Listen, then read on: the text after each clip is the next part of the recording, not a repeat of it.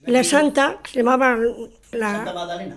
Santa Magdalena, pues una, una enfermedad que les entró en el pueblo, alguna cosa como el cólera, Sí, sí. sí, una cosa así decían, sí. Y ese terreno, pues, era propio del pueblo, toda la jurisdicción del, del pueblo. Y como murieron de una enfermedad contagiosa, no quedó más que una señora.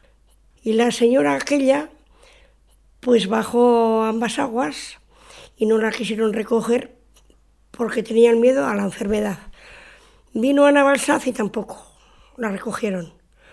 Y se marchó a Préjano y en Préjano la recogieron.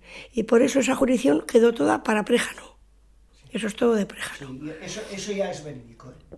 Ahí, si hemos visto todos las ruinas de la iglesia y las hornacinas donde estaba, esas las hemos visto todos, con el tiempo desapareciendo, ¿no? Pero eh, lo que era el cuadrado de la iglesia y en las paredes todavía alguna hornacina de esas pequeñas donde metía algo, eso aún las he visto yo. Por lo que cuentan, un pueblo pequeño, de 15 vecinos, o así, muy pequeño. Ese terreno está de esa sierra que se ve cuando subes por Erci y Santa Eulalia, que se ve entre Isasa y Peñalmonte, esas dos peñas que hay en Péjano. Hay una sierra al fondo, que hasta ahí subía la jurisdicción de Péjano, pero de esa sierra al sur, hacia mi pueblo, el barranco que sube desde Igea y Cornago, más abajo de Mureos, para ambas aguas, a parar a un monte arriba que le llamamos Sierra del Palo, ese barranco es lo que hacía la muga de la jurisdicción de ese pueblo. Entonces, los de Navalsaz, como ya tenían muchas ovejas, les hacía falta ese terreno. Y se ve que en aquellos tiempos, en tiempos de Felipe V, el primero de los Borbones, pues echó un, un impuesto municipal que muchos pueblos no pudieron pagar. Préjano el primero. Entonces, como Navasaz era un pueblo de mucho ganado y tenía más dinero, pagó ese impuesto por Préjano. Y hicieron una escritura de la sierra de Préjano que llevamos hacia lo nuestro, que hay mucho terreno, pues todo el ganado de Navasaz podía andar ahí, tenía derechos a andar. Y la escritura, esa la he tenido en la mano, la he leído, firmada en la Real Cancillería. Entonces pone aquellas, aquellas eh, H's que, pone- que parece que es chan- Chancillería, pero Cancillería de Valladolid, pues firmada por Felipe V, esa escritura. Esa escritura.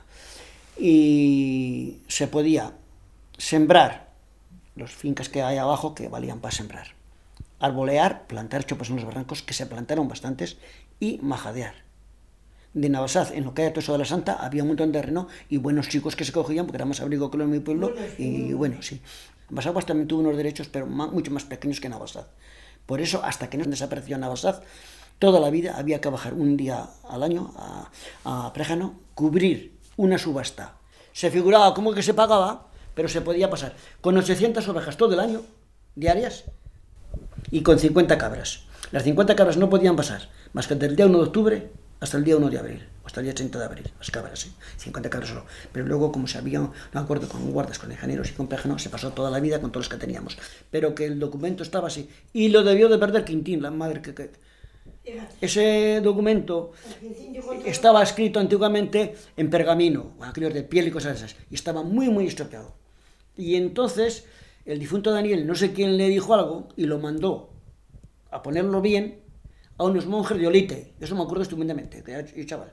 Iba con las calvas del Daniel entonces. Unos monjes de Olite que lo pasaron a papel duro bueno y lo, pasaron bien escrito. Yo me acuerdo que fui secretario de en la ley de durante un año o dos, y de las cuentitas, cuando estaba la mancio de alcalde, y pues la leí. Tenía un montón de artículos, pero que estaba firmada en los, en los tiempos de los Bor- de los Borbones, cuando Felipe V, eso sí, porque estaba la firma en la Real Cancillería Valladolid. Por eso Préjano muchas veces quiso abusar